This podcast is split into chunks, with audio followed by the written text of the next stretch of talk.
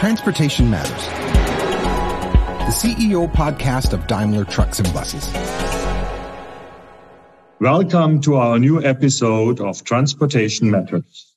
My name is Martin Daum. I'm the CEO of Daimler Trucks and Buses, and I hope all of you are well and healthy. Thank you all for being with us again. In today's episode, we will talk about a topic that is highly relevant, not just for the transport industry, but for society as a whole. It's the road to decarbonization. Or should I rather say the right road to decarbonization? Because that's where we still need more consensus and focus. We all agree on the goal, and that is CO2 neutral transportation. But regarding the right road to get there, there are still different opinions and approaches out there. So I'm looking forward to having a lively discussion on that. And I'm very glad we've got the perfect guest for that discussion, Adina Vălean. Mrs. Vălean, welcome to our podcast. Well, thank you for having me for this conversation. I will do my best to raise to the occasion. Mrs. Vălean serves as European Commissioner for Transport since 2019. She became a member of the European Parliament in 2007 when Romania joined the European Union. And she held various key positions since then, for example, as Vice President of the European Parliament and Chair of the Environment Committee. Mrs. Vălean, thank you so much for being on our podcast. And because this is a podcast about transportation and it's transportation with trucks, my first uh, question should go to the subject. What comes to your mind if you think of the word truck? When I think of a truck, I can see uh, the engine of our economy running. So the trucks as other modes of transportation are the expression of healthy economy working. So this is the first thing I would think about it. And then, of course, we can imagine high technological uh, features. We can see the trucks of the future, like in Transformers. So, um, yes, I see a very good example of um, uh, European industry at its best. Perfect, Mrs. Vălean. And we couldn't have orchestrated your answer better because, first of all, our mission vision statement of Daimler Trucks is for all who keep the world moving. Yeah, because that, yeah, that is really uh, the backbone of our economy. And when you mention technology in the Transformers, the truck in the Transformer movie comes from Daimler in North America. So, so perfect. Uh, but thank you. The other thing which came to my mind when I introduced you and read, uh, you know, the impressive list of your positions, it's since 2007, Europe is the central, uh, let's say, word in your resume. Why are you working for Europe? What is your vision for Europe? Uh, coming from a country which was under communist regime with uh, all the restrictions we had, being unable to feel as a part of the free world.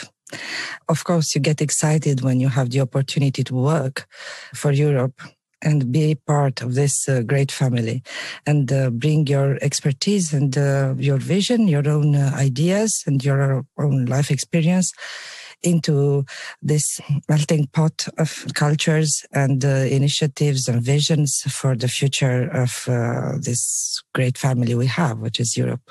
Hey, great, and I and I think we we need that exactly. We need those visions. We need that leadership because the problem we are facing, decarbonization, can't be solved on a national level. I mean, you, we can say we we have to solve it on a global level, but let's first focus on Europe. Uh, I heard in one of your statements that Europe wants to be the forerunner leading the global decarbonization.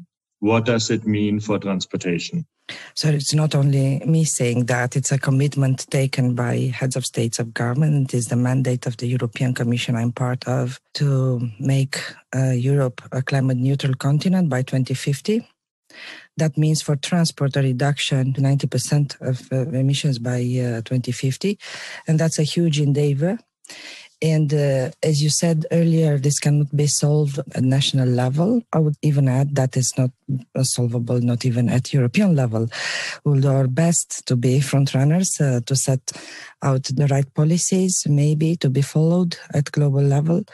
And for us in transport, at least uh, two of our sectors, aviation and maritime, are global by definition. So we cannot act alone. We have to try to convince the world to follow and have a common uh, effort in order to cut the emissions. And this is not something we are doing just as a purpose in itself, but uh, we need to do that for our planet, for the next generation. And uh, I would say we are just acting responsible and trying to explain better. And it's also a case for innovation and for new technologies. And I think generally the, the world is moving towards uh, new things. Uh, so why not be the first with uh, which would display new technologies, new fuels, uh, a new way of life in which we are all more sustainable uh, while doing or achieving uh, at least uh, the same uh, prosperity and the same level of living. Uh, but but I made the experience when, uh, and I nearly said a similar statement 2019 when we published our zero emission goal for our company and for our products. But some of the uh, let's say pushback I got is that if we in Europe are going that way, then transportation becomes much more expensive, and then uh, industry will move out of Europe. It will make the European continent less competitive.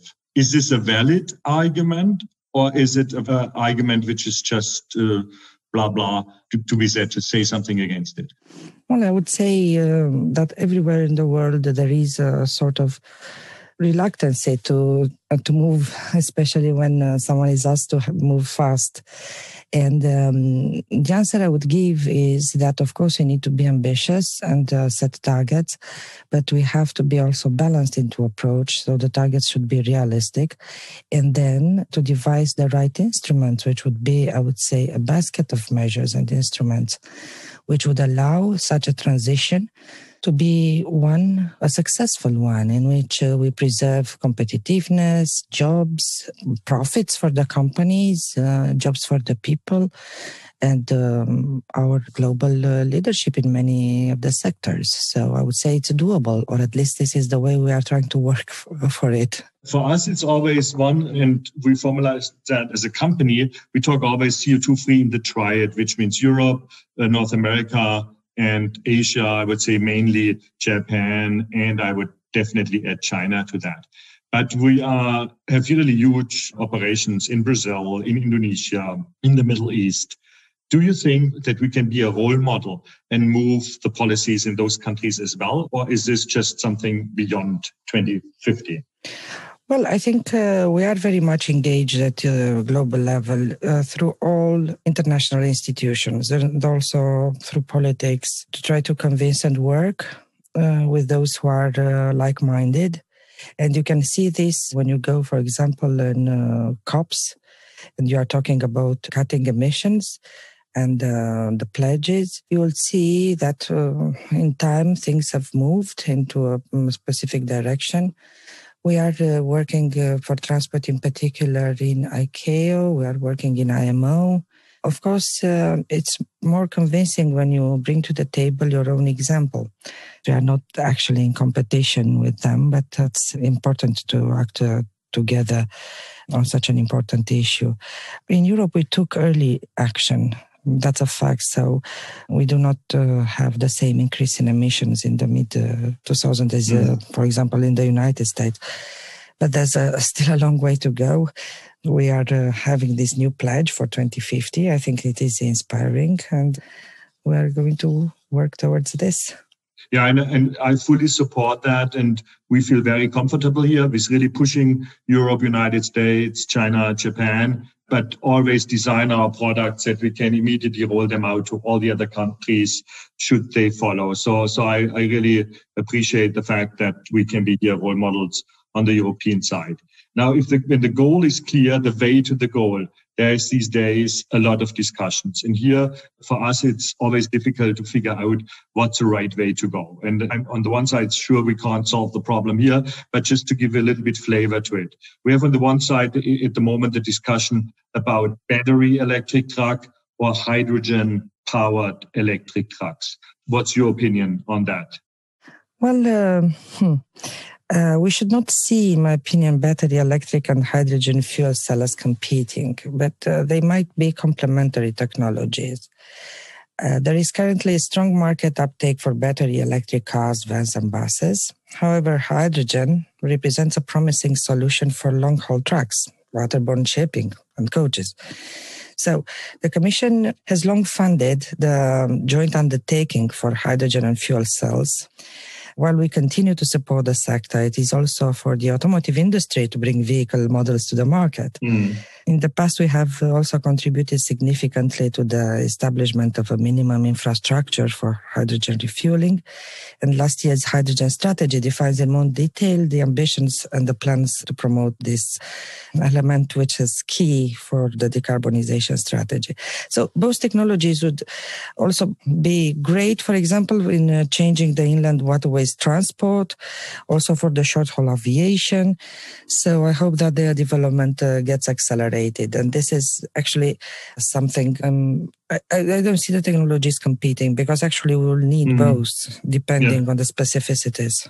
For me, the important part is, is really, especially in the time 2025 to 2035, that uh, with a steep ramp up we will see in the industry of our products rolling out into the market we need really both from the infrastructure perspective. I think until 2025, there will be certainly a plus on the electric side just because of the low volumes and the ready available, I would say, charging stations and the lack of hydrogen. But from 2025 to 35, it will be absolutely crucial that we have both technologies, both in product from our side as from the infrastructure side. Yeah, exactly. Beyond 35, there is for me one area where I have a where, concern would be the wrong word, but where I see another challenge coming up. We need an enormous amount of green energy because I think we all agree uh, gray or brown energy or however you call that out of carbon fuels, uh, just to convert that into electricity and then to propel a truck or a ship that is not saving the environment. So we need green energy. And my big question is, what is coming there as a revolution for that enormous amount of green energy we need? And how can we transport that energy over time? So store it over time or transport it over distance? What's your vision view on that? Well so i need to take uh, the angle of the transport. So um, because for else we can understand that in um, the future starting even rather soon we will have a huge need for uh, clean energy. And what we have to tailor right is the fact that various sectors are going to compete for various solutions. So um, the need is enormous. It's true. I was uh, a couple of weeks ago in another public discussion, and my counterpart, she declared hydrogen as the champagne of a green economy. And that champagne uh, should be really used for rare occasions like flying and not for everyday use like truck. And you can understand that I was uh, kind of excited about being cut off.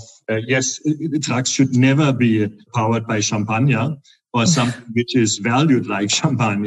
But then it's on the other side, we need hydrogen just like water or diesel.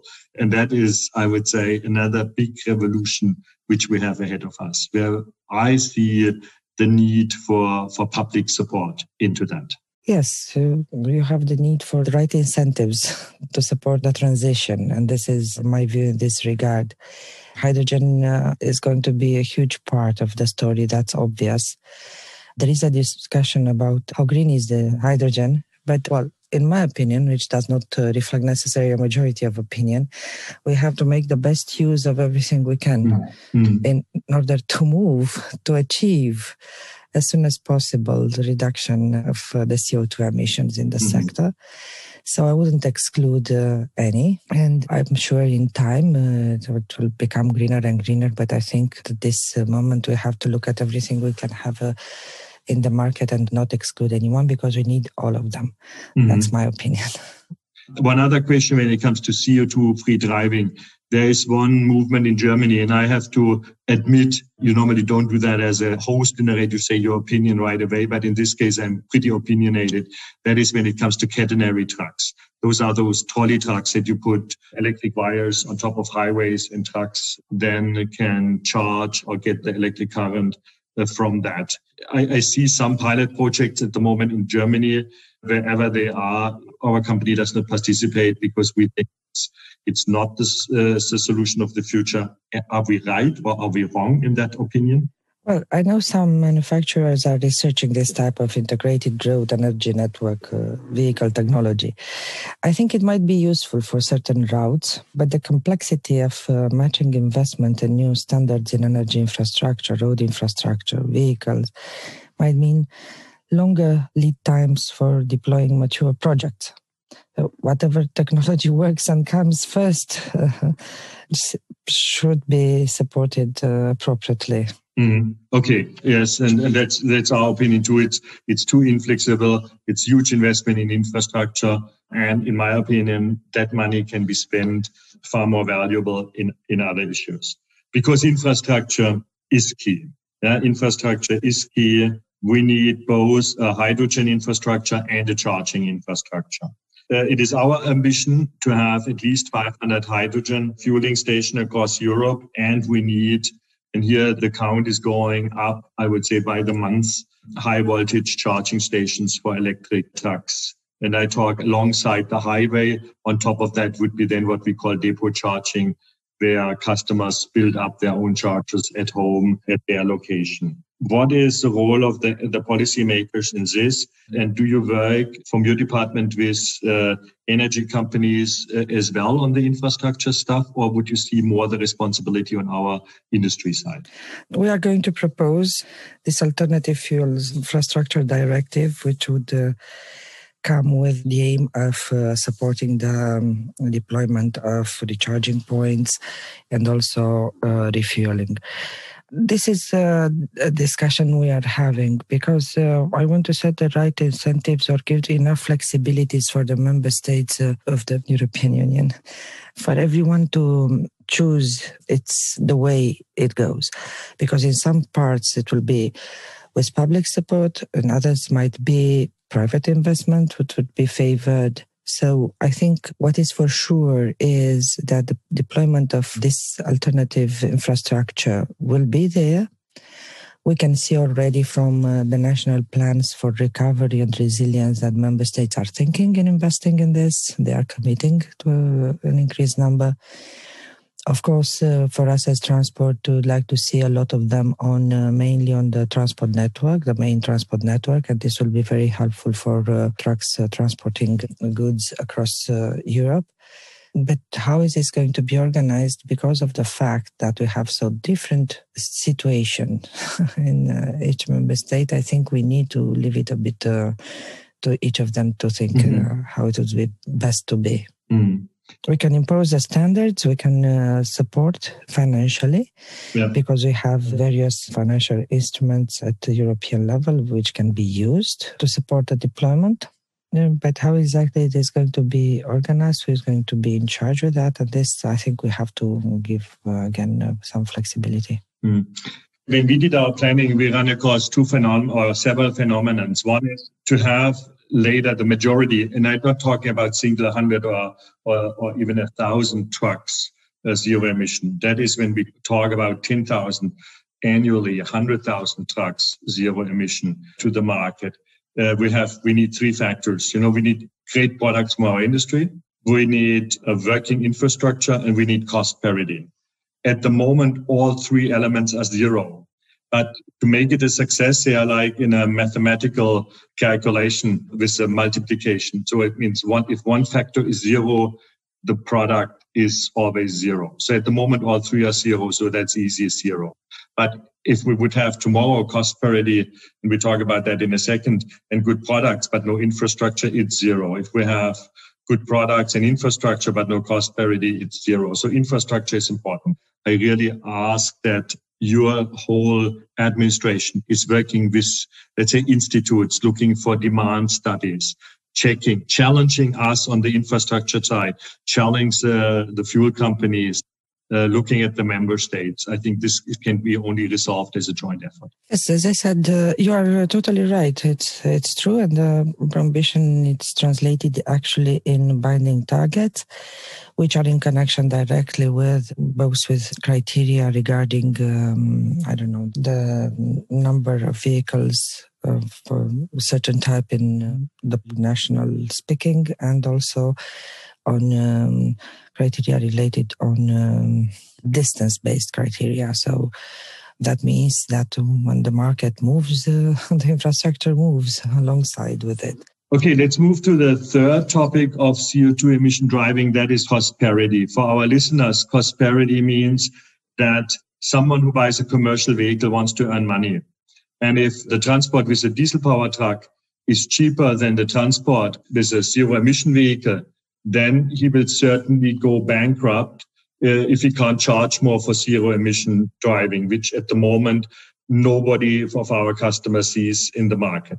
So we have on the one side have to get to cost parity. Now we have the problem as an industry that even in our most daring and challenging, let's say, product projects, we can't see that at the end of the day, a, a fuel cell truck or a battery truck will cost the same and that's not because of our profits. It's just because of the material uh, that needs to be used in those trucks, that the trucks will be always more expensive as a starting point. The next thing is to transport 40 tons over 100 kilometers. You need today 28 liters or eight kilogram hydrogen or 130 kilowatt hours of electric in a pure electric battery truck. Uh, and now you multiply that with the price of diesel and the price of hydrogen and the price of electric energy, then it gets difficult to make it cheaper. And then there was the idea of, let's say, CO2 based road toll, Euro vignette. And here, Commissioner Vălean, my really sincere thank you, because at the early June, in a trilogue, the European Commission and the European Parliament decided in favor of such a CO2 based road, let's say, pricing. Can you give us some more insight? I think it's exciting. Mm-hmm. So, the cost parity is um, really a crucial question. You have uh, said very well, in contrast with the car market, where individual tastes and preferences play a much stronger role the commercial vehicle segment is driven primarily by economic consideration, and thus we must ensure that operators receive the right signals. So, zero emission heavy duty vehicles are substantially more expensive than conventional ones in terms of initial purchase costs. However, the operational costs are lower, so they may therefore quickly become cost competitive in terms of ownership costs. And for this, we need to give the right signals and incentives to accelerate the transition. And um, our instruments in terms of legislation are the Energy Taxation Directive, which is um, going to be revised as part of our uh, legislative package Fit for 55. The Eurovignette, an agreement was found between European Parliament and um, uh, European Council so that uh, we might have an agreement. And this is very important because it will internalize the external externalities. So we'll have uh, a more appropriate taxation on uh, polluting uh, vehicles.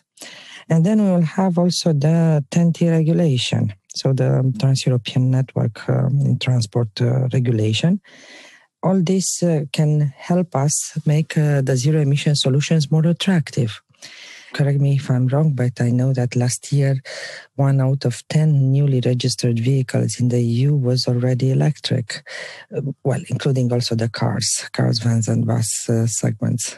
Yeah, and, uh, and Mrs. Vălean, unfortunately for the truck industry, I would say it was 99.99% passenger cars. When I look at our own Daimler truck production, I think we had last year about 500 electric vehicle and we had 450,000 diesel vehicles.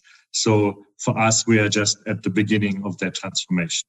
Yes, but in this context, for example, your recent launch of uh, Cellcentric, yeah, in cooperation with Volvo, yeah, absolutely, it's a good, it's a good example of the type of the initiative uh, yeah. you can have in that sector to facilitate developments like in uh, the other segments. So once they are uh, ready for the market at scale, hydrogen-powered lorries can help meet our decarbonization ambition, and uh, this cooperation will accelerate this process, and yeah. uh, we'll see increased numbers in this. Absolutely, and we won't disappoint you on that. Uh, when I, I come back to the Euro vignette, therefore that is so important. Yeah, where carbon gets a price, and there is a price difference running a diesel powered truck and a emission free truck. And here I, I really see a huge benefit that we get a market oriented solution. Uh, so we don't need too much regulations. We can just focus that transportation always goes for the most efficient way, cheapest way. That Euro vignette was in discussion since somewhere 2017. I, I know I was on, on, on various uh, hearings and interviews in Brussels about that. Why did it take so long? Or was it a close decision? Or what was the key things, tipping points that made the decision now so positively? I think in time, uh, the overall debate towards the externalities in transport, which needs to be to have a price, increased and a lot of pressure and a lot of debate and a lot of acceptance and uh, requirements from the general public. So I would say it was uh, a shift in the mindset that we have to do something. Secondly, is um, every country with its system. So it's very difficult uh, for a country to give up on something that they believe it's a working system to um, introduce something which is uh, proposed at European level. Uh, this is um, valid for a lot of topics. So it was a bit difficult to convince uh, countries to find a common approach towards this uh, topic. So I think that's why it took long. Let's see how it's going to look in the end, because as I said, it's uh, out of the oven. It's still hot, the agreement, but nevertheless, I think it is needed. So it's a step in the right direction and um, I hope we'll see it uh, implemented soon. This will be tested how it works in time with um, I don't know a review in 2026 because we will have uh, other instruments which are going to be also proposed as pricing the CO2 for road so um, we have to uh, make sure that everything falls uh, nicely in its place, and all these initiatives are not necessarily overlapping or so. We'll see how it evolves, but it's good for the time being that we have Eurovignette, yeah. and uh, we are going to apply for the first time uh, these principles uh, yeah and, it, and, it's very important for our customers to get really a long-term view on that why? Because when they purchase, they think of a five or six year usage of a vehicle and they need to be a certain assurance, you know, that it's not changing the environmental conditions uh, in the next five or six years. So I hardly appreciate if such a ruling goes out and it stays valid as a principle for long. I sometimes say it, it, you can only say at the end of the day, diesel might get even more expensive. So whatever works today will definitely work in five years, but it never goes the other way around again. Exactly. The, the path is clear, and uh, the cleaner the vehicle you invest in, more sure it is that in uh, in time the ownership costs will be lower. And uh, as I said previously, it will uh, become uh, cost competitive to own a cleaner vehicle. But this is, of course, uh, in in time it's uh, good to have predictability with all this um, mm. because sometimes uh, we're talking a lot about ambition but not enough about consolidation and predictability on uh, the past. And i think uh, now with this uh, package we are going to present now in summer with uh, many initiatives from taxation to enablers for decarbonization and tackling uh, various uh, parts of policy, I think we will be able to give some predictability for um, 2030 and beyond so that um, exactly those who would need to invest would know what is to come so that will make an informed decision from this perspective. What you are saying with the cost of the vehicle, it's uh, valid in uh, all parts of the transport sector. Imagine when you invest in a new ship, mm-hmm. what kind of fuel is that ship going to be powered yeah, by? Absolutely. Because it's going to be important. Yeah. And for the ships, it's an even longer time. Um, the investment, it, uh, I don't know, it's for 70 years or something. than uh, in new airplanes. And uh, we need uh, new airplanes because the new ones are less emitting and more environmental friendly. But again, these are investments uh, done for a long time by a company when they buy them. And also all the small and medium sized enterprises would have a van or a small truck for their operations. They need to know in what to invest because uh, it's very important for their business. And uh, we cannot just come overnight and say, okay, your your vehicle it's uh, not worth uh, anymore or you're going to have uh, increased costs so predictability is truly very important.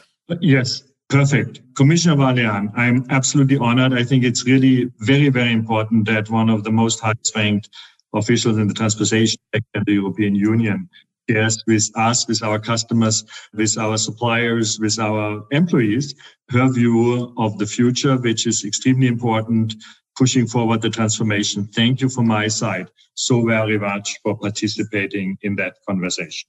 Thank you very much. It was a pleasure.